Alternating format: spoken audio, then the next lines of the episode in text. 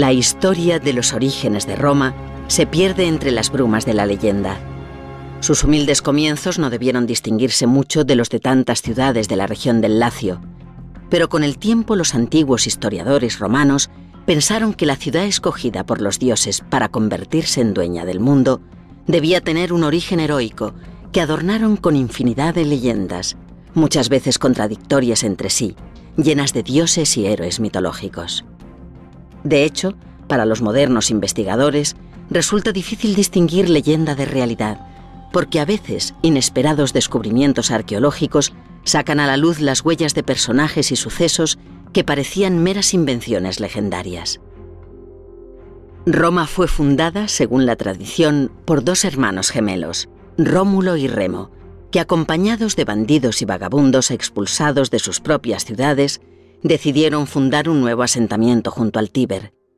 Sin embargo, los dos hermanos no se ponían de acuerdo acerca del lugar en que levantarían su ciudad. Remo prefería el promontorio del Aventino, mientras que Rómulo se inclinaba por la colina del Palatino. Así las cosas, decidieron dejar su disputa al arbitrio de los dioses y apostados cada uno en su colina, se quedaron esperando una señal de lo alto. La mañana del 21 de abril del año 753 a.C., Remo, que contemplaba el limpio cielo primaveral desde la cima del Aventino, divisó seis enormes buitres sobre su colina.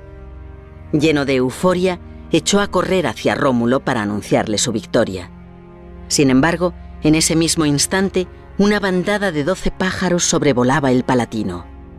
Con ayuda de un arado, Rómulo comenzó de inmediato a cavar el Pomerium, el foso circular que fijaría el límite sagrado de la nueva ciudad, prometiendo dar muerte a quien osara atravesarlo. Pero Remo, enojado por su derrota, lo cruzó desafiante de un salto y fue el primero en pagar con su vida la violación de la frontera sagrada de Roma. Esta leyenda encerraba para los romanos una halagüeña promesa. Su ciudad sería perfecta y jamás tendría fin, como el foso que rodeaba el Palatino. Pero contenía también una oscura amenaza la sombra del fratricidio sobre la que estaba fundada planearía como una maldición sobre Roma, en cuya historia abundaron los asesinatos y las guerras civiles. La colonia de desarraigados que poblaban la primera Roma en torno a Rómulo, de procedencia latina, estaba formada íntegramente por varones, pero para construir una ciudad se necesitaban también mujeres. Pusieron entonces sus ojos en las hijas de los sabinos, que habitaban la vecina colina del Quirinal. Para hacerse con ellas, los latinos organizaron una gran fiesta con carreras de carros y banquetes, y cuando los sabinos se encontraban vencidos por los vapores del vino, raptaron a sus mujeres. Al regresar a sus casas y descubrir el engaño, los sabinos declararon de inmediato la guerra a los latinos. Antes de partir al campo de batalla, Rómulo encomendó la custodia de la ciudad a la joven Tarpeya, pero ésta, enamorada en secreto del rey de los Sabinos o anhelando una recompensa, prometió al monarca enemigo que le mostraría una vía oculta que conducía al Capitolio, donde estaba la fortaleza latina, a cambio de lo que él llevaba en el brazo izquierdo, en alusión a un brazalete de oro del rey. En efecto, los sabinos alcanzaron la ciudad gracias a las indicaciones de Tarpeya, pero en vez de entregarle su pulsera, el rey Sabino ordenó a sus hombres que aplastaran a la traidora con sus escudos, que llevaban precisamente en el brazo izquierdo. Otra versión de la leyenda cuenta que los romanos descubrieron su traición y que la arrojaron al vacío por un precipicio que pasó a llamarse la Roca Tarpeya, inaugurando así la costumbre de castigar a los traidores de la patria lanzándolos desde ese punto. La ayuda de Tarpeya no evitó que sabinos y latinos se enfrentaran en el campo de batalla. En un momento del combate, en una célebre escena múltiples veces representada en el arte, las sabinas se interpusieron entre los contendientes, abrazándose al cuello de sus maridos y familiares para suplicarles que detuvieran la pelea. Pues si vencían los sabinos, ellas perderían a sus maridos, y si vencían los latinos, tendrían que llorar la muerte de padres y hermanos. Ante estos juiciosos razonamientos, los contrincantes depusieron las armas y firmaron la paz. Con esta leyenda ilustraban los romanos que su ciudad había nacido de la unión de dos pueblos, latinos y sabinos, a los que pronto se sumó un tercer elemento, los etruscos, un pueblo muy avanzado que poblaba la actual Toscana y que poseía importantes intereses comerciales en la región del Lacio. Desde la fundación de la ciudad por Rómulo en el año 753 a.C. hasta el advenimiento de la República en el 509 a.C., la ciudad fue gobernada por siete reyes. El primer sucesor de Rómulo, Numa Pompilio, era de origen sabino. Hombre severo y piadoso, fue el fundador de la religión romana. Numa Pompilio enseñó a los romanos la forma en que debían rendir culto a sus dioses. Estableció el calendario sagrado e instituyó las principales ceremonias religiosas, siguiendo las instrucciones que, según decía, cada noche le dictaba una ninfa llegada desde el Olimpo. Fue además un rey pacífico. Durante todo su reinado el templo de Jano, que solo se abría en tiempos de guerra, permaneció cerrado, algo que solo ocurriría otras dos veces en la historia de Roma. Por el contrario, el recuerdo de su sucesor, Tulio Hostilio, ha quedado asociado al de un gran guerrero, que organizó militarmente a los romanos y les enseñó a pelear. Conquistó Alba Longa, la ciudad más importante del Lacio, mediante un duelo singular entre Horacios y Curiacios, dos tríos de hermanos gemelos, que se decantó a favor de los primeros y amplió considerablemente el territorio de Roma. Tulio Hostilio murió a manos de Ancomarcio, nieto de Numa, que le sucedió en el trono. Ancomarcio incorporó a Roma los habitantes de varias ciudades latinas y amplió los límites de la primitiva ciudad. Construyó el puerto de Ostia e hizo que por primera vez Roma llegara al mar. Suyo es el primer puente de madera sobre el Tíber y la primera cárcel, consecuencia inevitable del crecimiento progresivo de la ciudad y con él de sus problemas. Roma dejaba poco a poco de ser un núcleo pastoril y agrario. Situada junto al principal vado del Tíber, era un lugar de intensa actividad económica, y los romanos comenzaron a enriquecerse con el comercio. Así, a los cuatro primeros reyes, originarios de Roma, le sucedieron tres monarcas etruscos de la poderosa familia de los Tarquinios. Por contraste con sus rústicos predecesores latinos y sabinos, los reyes etruscos provenían de una cultura mucho más avanzada y mostraron a los romanos las ventajas del comercio y la industria. El primero de ellos, Tarquinio Prisco, culto e inteligente, se ganó la voluntad de los romanos mediante dádivas, y dicen que fue el primero en dirigir un discurso al pueblo pidiéndole su nombramiento. Para celebrar su triunfo y contentar a la plebe, organizó los primeros juegos en el emplazamiento actual del Circo Máximo, inaugurando una costumbre que no se interrumpió desde entonces.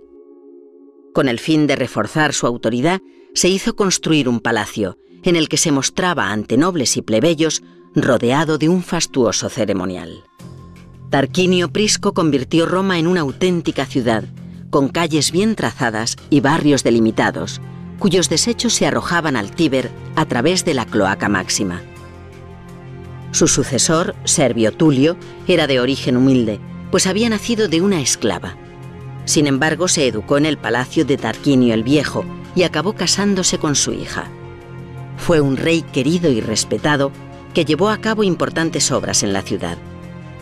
Cuando más tarde los romanos llegaron a aborrecer la memoria de los reyes, guardaron siempre el recuerdo de Servio Tulio como un rey bienhechor. Él construyó la primera muralla de Roma, llamada por ello muralla serviana, de la cual asoman todavía aquí y allá abundantes vestigios, y reorganizó completamente el ordenamiento político de la ciudad, agrupando a sus ciudadanos no por su domicilio, sino en función de su riqueza. De este modo impulsó la industria y el comercio al abrir la carrera política a todos aquellos que, aun siendo de orígenes humildes, hubieran conseguido enriquecerse por sus propios méritos. Por el contrario, el último de los reyes, llamado Tarquinio el Soberbio, encarnó como ningún otro la figura del tirano oriental que tanto acabarían odiando los romanos. Después de haber alcanzado el poder asesinando a su suegro Servio Tulio, fue el primer monarca que se rodeó de una guardia personal para protegerse. Ansioso de gloria, llevó a cabo importantes campañas militares en territorio etrusco y también realizó obras de gran envergadura en la ciudad entre las que destaca la construcción del majestuoso templo a Júpiter en la cima del Capitolio, que sería durante siglos el más importante de Roma. A él se deben también el servicio personal obligatorio en la milicia y el reparto gratuito de trigo a la población llamado annona. Pero sus victorias y sus construcciones no disimulaban su crueldad. Cansado de su despiadada arbitrariedad, el pueblo buscaba el modo de desembarazarse de su tiranía. El desencadenante de su caída fue la muerte de la joven Lucrecia. Esta honesta esposa había sido forzada por un hijo de Tarquinio, y tras confesar su desgracia a su padre y su marido, se suicidó delante de ellos atravesándose el corazón. La ciudadanía, encolerizada al enterarse del suceso, decidió expulsar al rey y a toda su familia. Corría el año 509 a.C. y comenzaba la República Romana, que gobernaría la ciudad durante cinco siglos. Siete reyes habían gobernado Roma durante 250 años, los cuatro primeros, incluido Rómulo, pastores y agricultores de origen latino y sabino, los tres últimos de origen etrusco. Y se puede decir que su reinado fue positivo para Roma, que creció y se desarrolló como ciudad, alcanzando el predominio sobre el resto de los pueblos del Lacio. Pero Tarquinio el Soberbio dejó un recuerdo tan odioso en la memoria de los romanos que estos renegaron para siempre de la monarquía y no era concebible entre los políticos de la ciudad peor traición que la de querer convertirse en rey. Aunque hubo emperadores que superaron con creces las maldades de Tarquinio en el ejercicio de su poder, en el resto de su larga historia los reyes jamás volverían a Roma.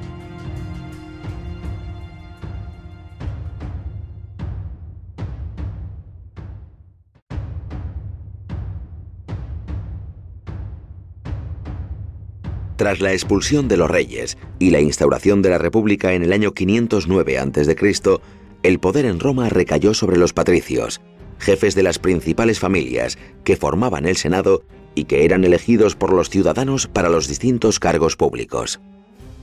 Teniendo en cuenta el funesto recuerdo que había dejado en los romanos el poder absoluto de los reyes, las instituciones republicanas fueron cuidadosamente diseñadas para que ningún hombre tuviera un poder excesivo. El gobierno lo ejercían siempre dos cónsules que se renovaban de año en año. Cada uno de ellos podía vetar las decisiones del otro y en tiempo de guerra dirigían las operaciones militares en días alternos. Fue en ese momento, al comienzo mismo de la República, cuando las conocidas siglas SPQR, Senatus Populusque Romanus, el Senado y el pueblo romano se convirtieron en la divisa de Roma, significando que todo se hacía en nombre de los dos grandes poderes que en teoría gobernaban la ciudad, el Senado de Patricios y las asambleas de ciudadanos plebeyos encargadas de elegir a los cargos públicos. Sin embargo, esta aparente unidad escondía una profunda fractura interna que a punto estuvo de destruir la República ya en sus inicios. Los patricios, descendientes de las primeras familias que habían fundado la ciudad junto a Rómulo, disfrutaban de numerosos privilegios. Solo ellos podían formar parte del Senado, y solo ellos podían desempeñar cargos públicos. Los patricios en el Senado hacían las leyes, los patricios como cónsules las ejecutaban, y patricios eran también los jueces que castigaban a los infractores de la ley. A los plebeyos, que pagaban sus impuestos y acudían al ejército cuando se les convocaba, tan solo les correspondía reunirse cada año para elegir a los magistrados entre los candidatos que presentaban los patricios. Indignados por esta situación, que les obligaba a hacer frente a todos los inconvenientes de la ciudadanía, sin permitirles disfrutar de sus ventajas, los plebeyos emprendieron largas y encarnizadas luchas con los patricios para reclamar más derechos. El primer episodio grave de estos enfrentamientos tuvo lugar apenas 15 años después de la proclamación de la República. Cierto día del año 494 a.C., los plebeyos dejaron de cultivar la tierra, de comerciar y de servir en el ejército y se retiraron a la colina del Aventino, proclamando que no volverían a sus tareas hasta que se reconocieran sus derechos. Al principio los patricios enviaron mensajeros que, entre ruegos y amenazas, instaron a los plebeyos a abandonar su actitud. Pero estos se mantuvieron firmes y la ciudad, falta de mano de obra, quedó sumida en el caos.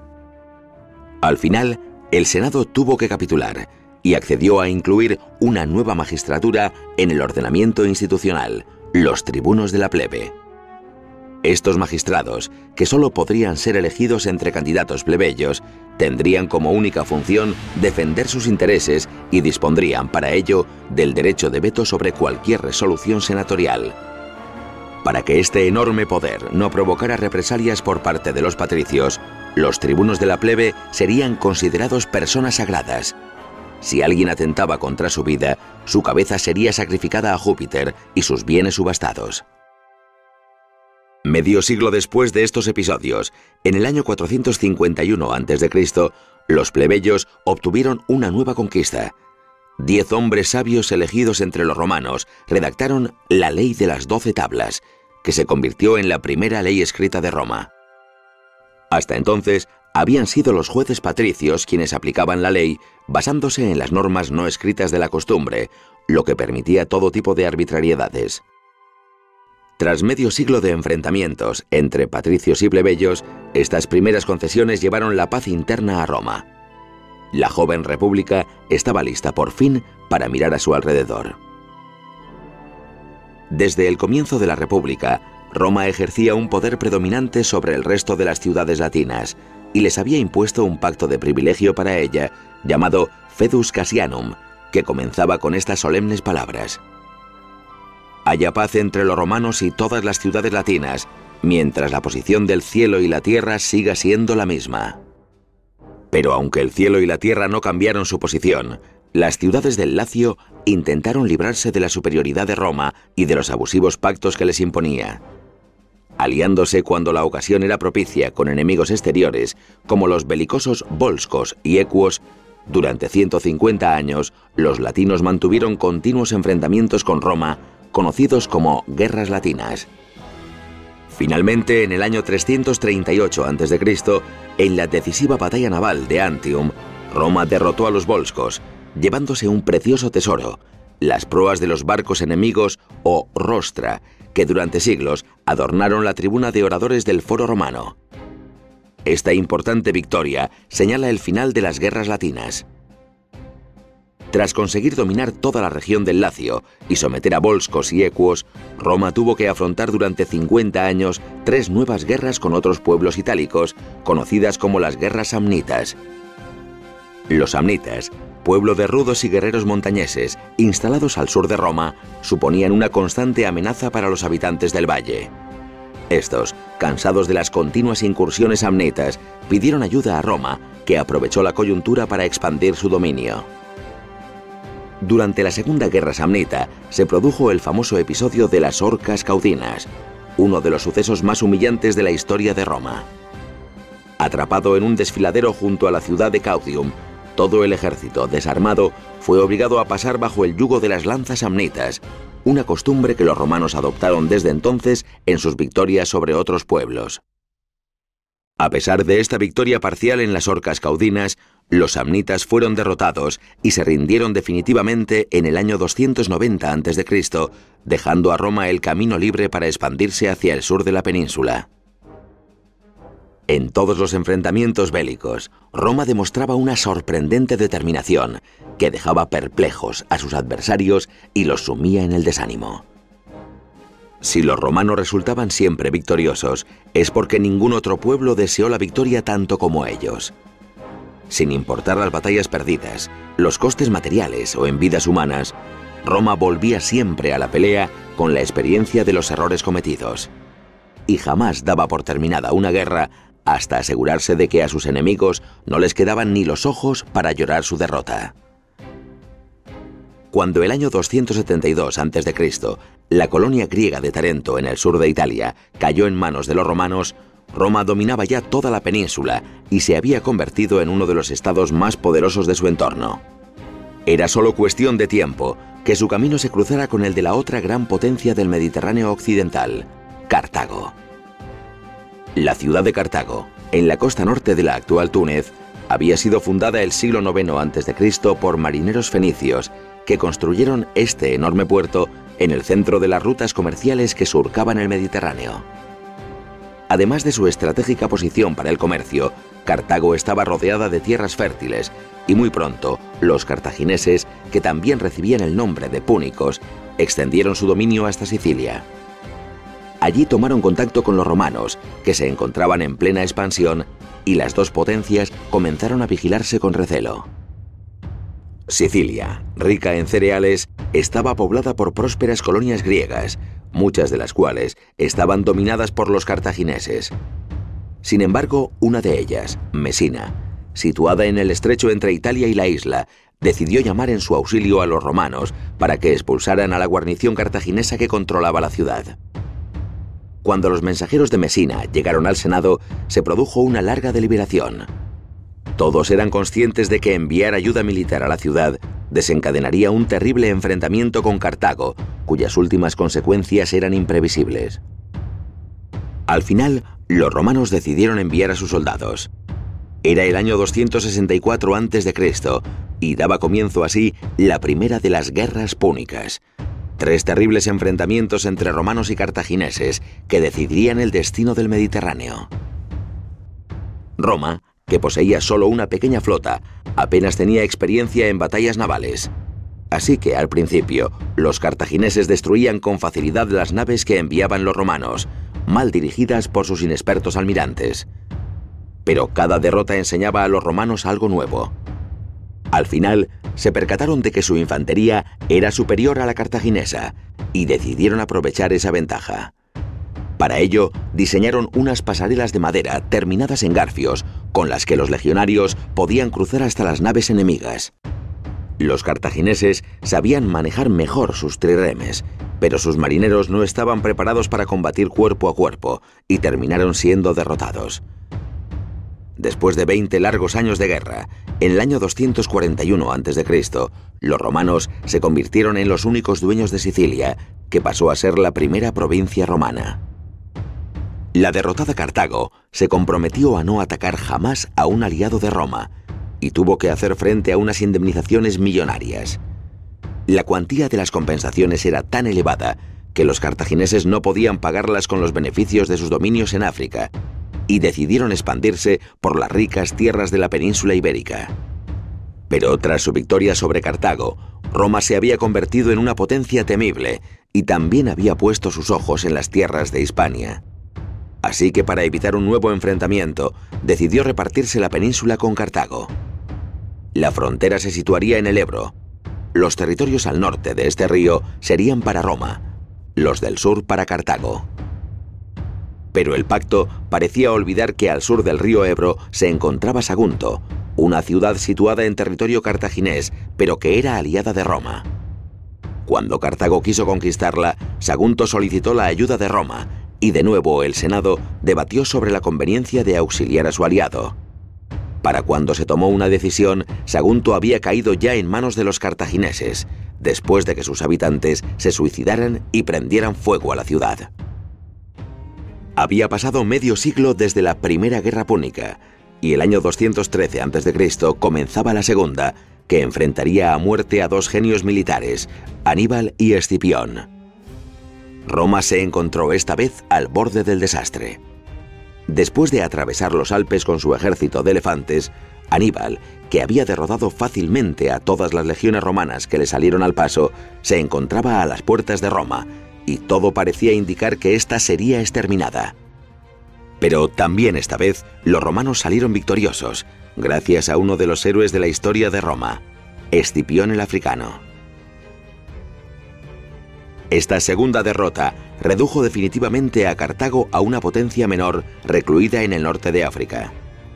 Sin embargo, los años pasaban y los romanos todavía recordaban con pánico los terribles momentos de la amenaza de Aníbal, lo cerca que habían estado de la catástrofe. El viejo Catón, un senador célebre por su severidad y por su retórica, no perdía ocasión para recordar que debían aniquilar al enemigo. Sin importar el asunto del que estuviera hablando en la Asamblea del Senado, sus discursos terminaban siempre con la misma coletilla. Delenda es Cartago. Cartago debe ser destruida. Si no, alegaba, Roma jamás tendría descanso y viviría siempre atemorizada por la amenaza púnica. Al final, Escipión Emiliano, descendiente del gran general que había salvado a Roma en los tiempos de Aníbal, condujo la última guerra púnica en el año 147 a.C., un siglo después del comienzo de la primera. Fue necesario inventar una excusa para declarar la guerra, y los cartagineses desesperados no presentaron demasiada resistencia. Pero eso no les libró de uno de los más terribles castigos que haya sufrido jamás una ciudad. Los romanos saquearon, quemaron y arrasaron Cartago hasta los cimientos. Y cuando la ciudad había desaparecido, convertida en un montón de ruinas humeantes, los romanos pasaron el arado, sembraron con sal y maldijeron esa tierra para siempre, de modo que nadie volvió a habitar jamás la ciudad que un día había sido la más poderosa del Mediterráneo. Roma había exorcizado al más terrible de sus demonios y era dueña absoluta de toda la cuenca occidental del Mediterráneo. Aún quedaban en Grecia, en Turquía y en Siria grandes reyes que se atrevieron a hacer frente al poderío de Roma, pero fueron barridos por la incontenible marea de sus legiones. Mucho han debatido los historiadores sobre este sorprendente afán de dominio que llevó a los romanos a someter una tras otra todas las naciones del Mediterráneo. De hecho, los propios romanos lo atribuían al deseo de los dioses. Lo cierto es que sus ciudadanos se habían acostumbrado a las conquistas y a sus beneficios. Además del oro, la plata y las piedras preciosas, con cada victoria Roma recibía incontables tributos en especie, cientos de esclavos, obras de arte y animales exóticos. Estas riquezas permitían la distribución gratuita de alimento a la ciudadanía, grandiosas obras públicas e increíbles espectáculos. El pueblo vivía de forma espléndida. Los senadores se enriquecían por encima de toda medida y los generales orgullosos recorrían triunfantes la ciudad. Sin embargo, en otro terreno, los propios conquistadores fueron los conquistados. La sociedad romana, concebida para la lucha y el sacrificio, estaba acostumbrada a combatir a los rudos itálicos y fieros hispanos, pero no estaba preparada para enfrentarse culturalmente a Grecia y Oriente. Cuando entraron victoriosos en Atenas, los romanos quedaron fascinados por la belleza de su arte, el refinamiento de su filosofía y la dulce musicalidad de un idioma concebido para el razonamiento. Los nobles romanos comenzaron a copiar las esculturas griegas, enviar a sus hijos a aprender su idioma, asistir a sus representaciones teatrales y deleitarse con la música y la poesía llegadas de Oriente. Los más conservadores, escandalizados, aseguraban que eso sería el fin del espíritu romano y que las delicadas costumbres griegas conducirían a la ciudad, después de tanto esfuerzo, a la molicie y la decadencia. No podían estar más equivocados. Tras asimilar la cultura griega, Roma, que ya dominaba el Mediterráneo por la fuerza de las armas, comenzó a hacerlo también por la potencia de su civilización, que extendió, como un inesperado regalo, por todos los rincones del mundo conocido, sembrando con ello las semillas de la cultura occidental. Estos enfrentamientos entre los guardianes de las antiguas tradiciones romanas y los partidarios de las novedades orientales volvieron a introducir, a mediados del siglo II a.C., un clima de gran agitación en el interior de la ciudad que cristalizó con el famoso conflicto de los Gracos. Los Gracos eran dos hermanos de ideas avanzadas que, como tribunos de la plebe y en defensa de sus intereses, reclamaban una reforma agraria. La distribución gratuita de tierras entre los ciudadanos más pobres de Roma en perjuicio de los todopoderosos terratenientes. Los dos fueron asesinados, el mayor el mismo día en que acababa su mandato de tribuno, pues los tribunos de la plebe, como dijimos, eran sagrados e inviolables. Con el hermano menor, sin embargo, ni siquiera esperaron a que expirara su mandato. La muerte violenta de los Gracos dio comienzo al siglo I a.C., el más terrible y convulso de la historia de Roma. Durante casi 100 años, Roma se desangró en interminables guerras civiles, cuya causa era precisamente su poder y sus inmensos dominios. En efecto, las instituciones republicanas, que habían servido para gobernar la ciudad durante 500 años, y la habían conducido a la conquista del Mediterráneo, eran insuficientes para administrar sus posesiones. Los generales romanos eran ya demasiado poderosos. Apoyados en sus legiones y en los recursos de las provincias que gobernaban, pugnaban entre sí para hacerse con el poder en solitario.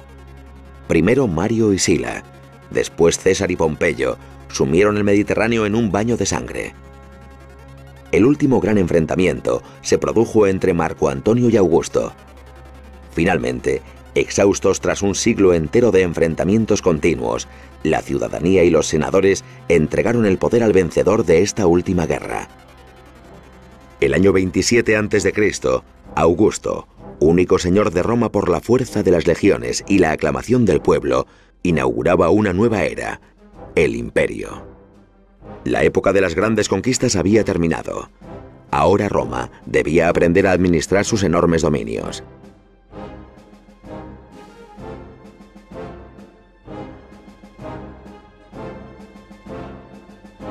Cuando el año 27 a.C., Augusto consiguió derrotar a todos sus enemigos y ocupar el poder en solitario, convirtiéndose en el primer emperador de Roma, tenía ante sí una tarea ingente. Era necesario transformar las viejas instituciones republicanas, concebidas para gobernar una pequeña ciudad-estado, de modo que pudieran hacer frente a la administración de unos dominios que se extendían desde Hispania hasta Siria y desde Normandía hasta Egipto. Las innumerables reformas de Augusto, continuadas más tarde por sus sucesores, crearon una maquinaria administrativa bien engrasada, capaz de gobernar hasta el último rincón de su imperio.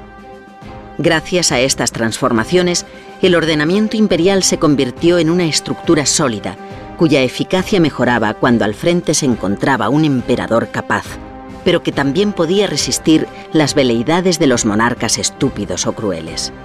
Por eso, aunque los sucesores de Augusto, los emperadores Julio Claudios, se hicieron célebres por sus locuras, los cuadros medios y bajos de la administración siguieron funcionando, y en las provincias apenas sufrieron los desmanes de unos emperadores que sumieron la ciudad de Roma en el terror. El primer sucesor de Augusto fue Tiberio, un gran general, inteligente y capaz, pero al que las circunstancias habían obligado a ejercer un poder absoluto que repugnaba a su talante aristocrático y su espíritu conservador. Tiberio despreciaba profundamente la adulación a la que se habían visto reducidos los senadores y poco a poco su carácter reservado derivó en una profunda misantropía.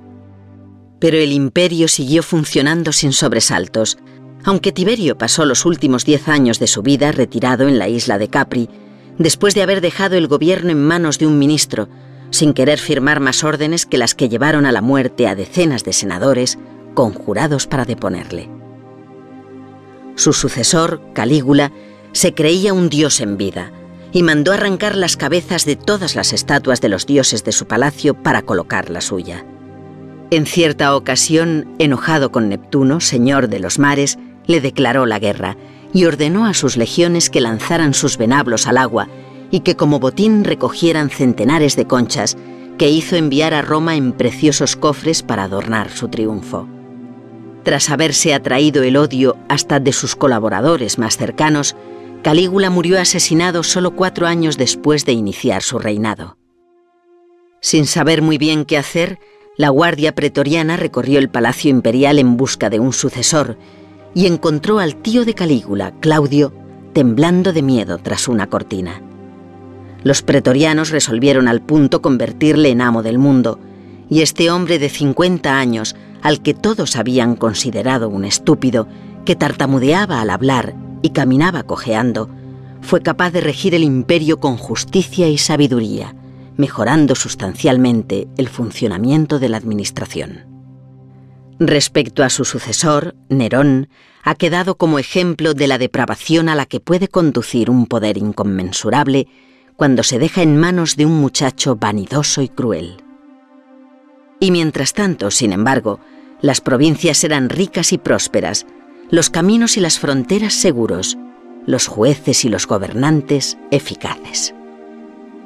Como Calígula, Nerón también murió de modo violento el año 68 después de Cristo, cuando fue obligado a suicidarse. Su muerte, sin herederos, puso fin a la dinastía Julio-Claudia y sumió a Roma en una guerra civil que se resolvió en menos de un año, con el ascenso del general Vespasiano, que inauguró una nueva dinastía de emperadores, los Flavios. Por primera vez, las legiones estacionadas en las provincias eran capaces por sí solas de conducir a su general hasta el trono imperial. Hombre frugal, trabajador y sencillo, Vespasiano fue un gran administrador, dedicado en cuerpo y alma al gobierno del imperio, y durante su reinado se sanearon las arcas del Estado, que habían quedado exhaustas tras los absurdos derroches de Nerón.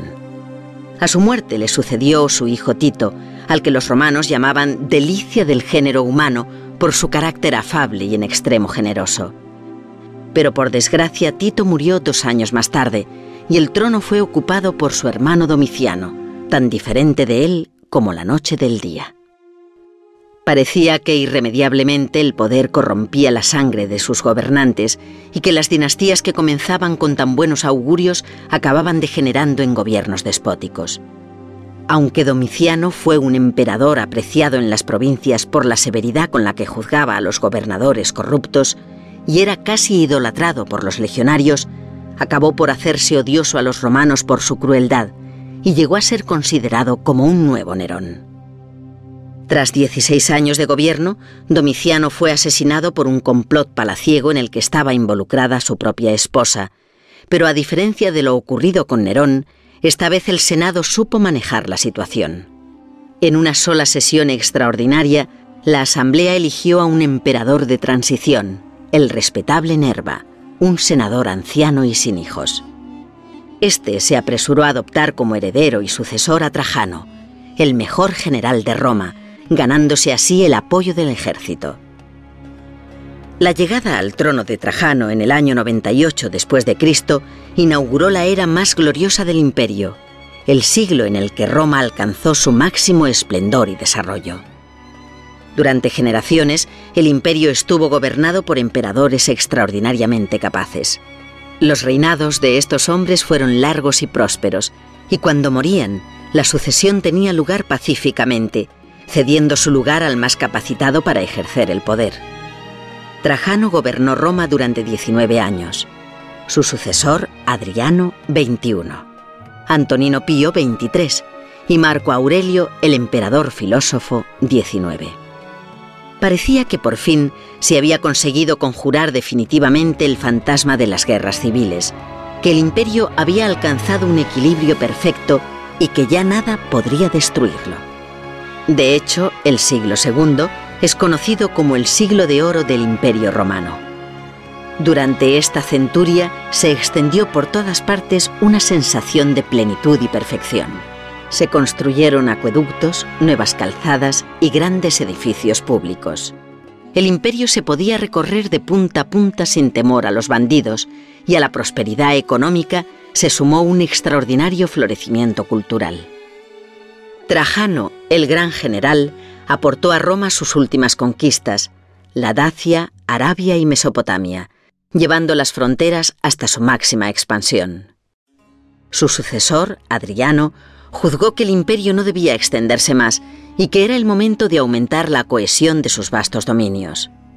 Viajero infatigable, recorrió todas sus provincias para mejorar su funcionamiento y asegurar sus fronteras. A su muerte comenzó el tranquilo reinado de Antonino Pío, un hombre tan bondadoso y clemente que parecía que no era un emperador, sino un padre quien estaba al frente del imperio. Sin embargo, bajo su sucesor Marco Aurelio, que fue también un magnífico gobernante, comenzaron a aparecer los primeros síntomas de que la Edad de Oro estaba llegando a su fin. Los bárbaros, ansiosos por alcanzar las riquezas de Roma, asediaban todas las fronteras del imperio. Cuando los ataques eran lanzados por guerreros, las legiones romanas podían rechazarlos con cierta facilidad. Pero pronto comenzaron a llegar tribus enteras hombres, mujeres, niños y ancianos, grandes oleadas de gente hambrienta llegadas de Europa Central y las estepas rusas. Estas masas migratorias detenidas contra la barrera que marcaba el límite del imperio no buscaban presentar batalla, sino nuevas tierras en las que asentarse, y contra ellos no cabía emplear el recurso de las armas. El imperio, que había alcanzado con Trajano su máxima expansión, comenzará a contraerse a partir de Marco Aurelio. Este príncipe filósofo, amante de la paz y autor de algunas de las obras más interesantes del pensamiento romano, se vio obligado a combatir sin descanso en la frontera del Danubio. Pero Roma ya no peleaba para conquistar nuevos territorios, sino para defenderse, y a partir de este momento, cada derrota supondría la pérdida de una parte de sus dominios. Para acabar de empeorar las cosas, un hombre tan sabio como Marco Aurelio se dejó cegar por el afecto a los de su propia sangre, rompiendo el excelente sistema de sucesión que tan bien había funcionado durante todo el siglo. En lugar de elegir al hombre más adecuado para sucederle, entregó el imperio a su hijo Cómodo, a pesar de que éste había dado muestras de una crueldad que el ejercicio del poder solo podría acentuar. Con el reinado de Cómodo acababa la edad de oro del imperio y comenzaba la edad de hierro. Su primera decisión fue firmar apresuradamente la paz con los bárbaros. Incapaz de enfrentarse con valor al enemigo, era sin embargo un gran aficionado a los combates de gladiadores, y le gustaba mezclarse con estos hombres de baja condición contra los que combatía con espadas sin filo y tridentes sin punta. De regreso a Roma, Cómodo dio rienda suelta a su carácter violento y a sus delirios de grandeza. Quiso que los romanos le rindieran culto como a Hércules. Cambió a su antojo los nombres de los doce meses e incluso el de la propia Roma, que se convirtió en la Colonia Nova Commodiana. El primer día del año 193, considerando que con ello agradaría a los dioses, tenía planeado sacrificar a los dos cónsules, después de que éstos, ignorantes de su destino, concluyeran el desfile ritual que inauguraba el año. Pero el 31 de diciembre, antes de que pudiera llevar a cabo sus planes, fue estrangulado en el baño por uno de sus esclavos. A su muerte, el Senado, que ya había perdido casi todo su poder, dejó hacer a los soldados, pues en lo sucesivo sería la fuerza de las legiones la que decidiría el futuro de Roma. Tras varios meses de incertidumbre, se hizo con el poder Septimio Severo, el primer emperador proveniente del norte de África, que inauguraba la dinastía de los Severos. Estos emperadores rudos, pero buenos administradores, impusieron un corto periodo de estabilidad. El sucesor de Septimio Severo, Caracalla, es recordado en todos los libros de historia por haber concedido la ciudadanía romana a todos los habitantes del imperio en el año 212.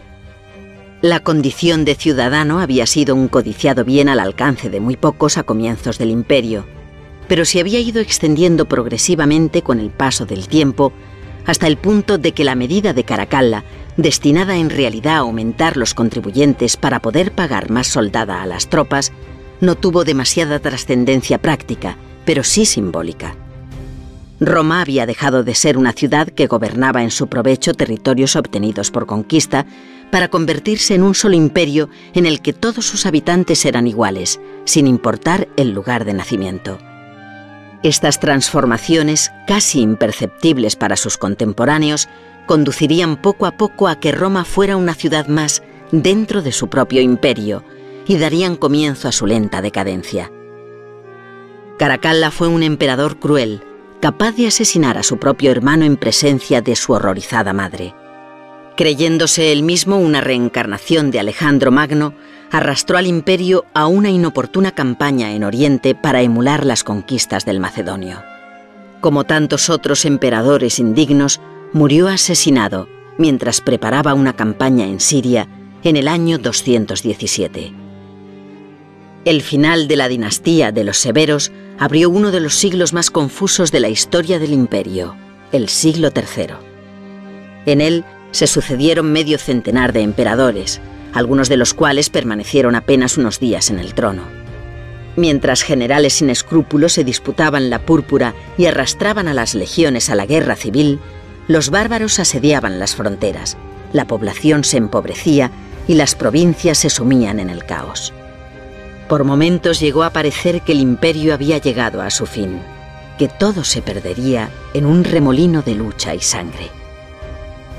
Sin embargo, un oscuro general de origen humilde, Diocleciano, consiguió tomar de nuevo las riendas del poder con mano firme, y el año 285 inauguró una era de reformas que asegurarían la supervivencia del imperio durante casi dos siglos más en Occidente y mil años en Oriente. Diocleciano se percató de que un solo emperador no era suficiente para atender todas las necesidades del imperio y decidió dividir sus dominios en dos, colocando la línea divisoria en la península balcánica. Fundó así la famosa tetrarquía. Cada parte del imperio, la oriental y la occidental, sería gobernada por un emperador, con el título de Augusto, que a su vez tendría como subordinado a una especie de viceemperador llamado César, que atendería a la seguridad de las fronteras. Con ciertas modificaciones, sus reformas fueron mantenidas y continuadas por Constantino. Pero el reinado de este emperador merece una atención particular por dos hechos fundamentales.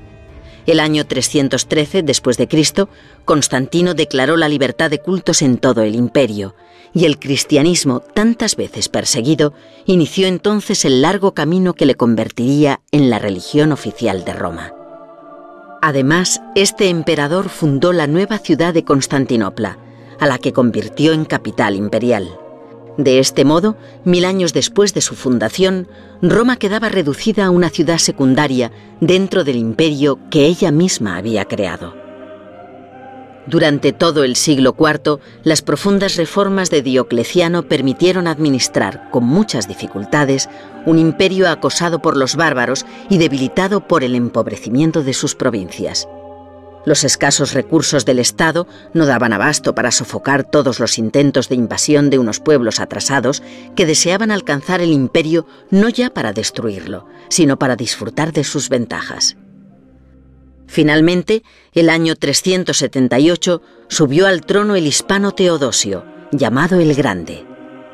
Obligado a defender las fronteras sin disponer apenas de tropas, Teodosio comenzó a servirse de forma masiva de soldados bárbaros y firmó un tratado con los godos, a los que ofreció la posibilidad de asentarse en territorio romano a cambio de que sirvieran en las legiones. Además, Teodosio convirtió la religión cristiana en religión oficial de Roma, al tiempo que prohibía la práctica del paganismo. La Iglesia y la fe de Cristo se identificaron con el imperio y los cristianos, otrora perseguidos, comenzaron a ocupar los altos cargos de la administración. La excelente organización de la Iglesia alcanzaba lugares a los que no llegaba la administración romana y con el tiempo ocuparía en parte su lugar. Buscando una última solución desesperada a los problemas del imperio, Teodosio decidió repartirlo a su muerte entre sus dos hijos, dando comienzo a la histórica división que será ya definitiva entre Oriente y Occidente. El imperio de Occidente quedó a cargo de Honorio y el de Oriente en las manos de Arcadio. Naturalmente, esta división no puso fin a los problemas, sobre todo en la mitad occidental. Burgundios, alanos, suevos y vándalos campaban a sus anchas por el imperio y llegaron hasta Hispania y el norte de África. Los dominios occidentales de Roma quedaron reducidos a Italia y una estrecha franja al sur de la Galia. Los sucesores de Honorio fueron monarcas títeres, niños manejados a su antojo por los fuertes generales bárbaros, los únicos capaces de controlar a las tropas formadas ya mayoritariamente por extranjeros. El año 402 los godos invadieron Italia y obligaron a los emperadores a trasladarse a Rávena, rodeada de pantanos y más segura que Roma y Milán. Mientras el emperador permanecía impotente, recluido en esta ciudad portuaria del norte, contemplando cómo su imperio se desmoronaba, los godos saqueaban y quemaban las ciudades de Italia a su antojo. En el 410, las tropas de Alarico asaltaron Roma durante tres días terribles los bárbaros saquearon la ciudad, profanaron sus iglesias, asaltaron sus edificios y robaron sus tesoros. La noticia, que alcanzó pronto todos los rincones del imperio, sumió a la población en la tristeza y el pánico. Con el asalto a la antigua capital se perdía también cualquier esperanza de resucitar el imperio, que ahora se revelaba abocado inevitablemente a su destrucción. Los cristianos, que habían llegado a identificarse con el imperio que tanto los había perseguido en el pasado, vieron en su caída una señal cierta del fin del mundo, y muchos comenzaron a vender sus posesiones y abandonar sus tareas. San Agustín, obispo de Hipona, obligado a salir al paso de estos sombríos presagios, escribió entonces La ciudad de Dios para explicar a los cristianos que aunque la caída de Roma era sin duda un suceso desgraciado, solo significaba la pérdida de la ciudad de los hombres. La ciudad de Dios, identificada con su iglesia, sobreviviría para mostrar también a los bárbaros las enseñanzas de Cristo. Finalmente, el año 475, llegó al trono Rómulo Augustulo. Su pomposo nombre hacía referencia a Rómulo, el fundador de Roma, y Augusto, el fundador del imperio, y sin embargo nada había en el joven emperador que recordara a estos grandes hombres. Rómulo Augustulo fue un personaje insignificante que aparece mencionado en todos los libros de historia gracias al dudoso honor de ser el último emperador del Imperio Romano de Occidente.